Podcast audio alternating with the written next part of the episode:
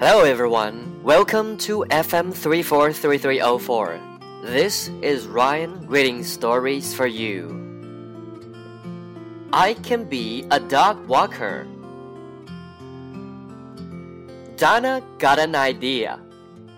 I can be a dog walker, she said. One of her friends was a dog walker. She heard that dog walkers can make a lot of money just for hanging out with puppies.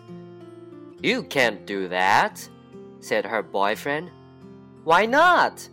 asked Donna. You hate dogs, he answered. This was true. Donna denied it. She really wanted an easy way to make money.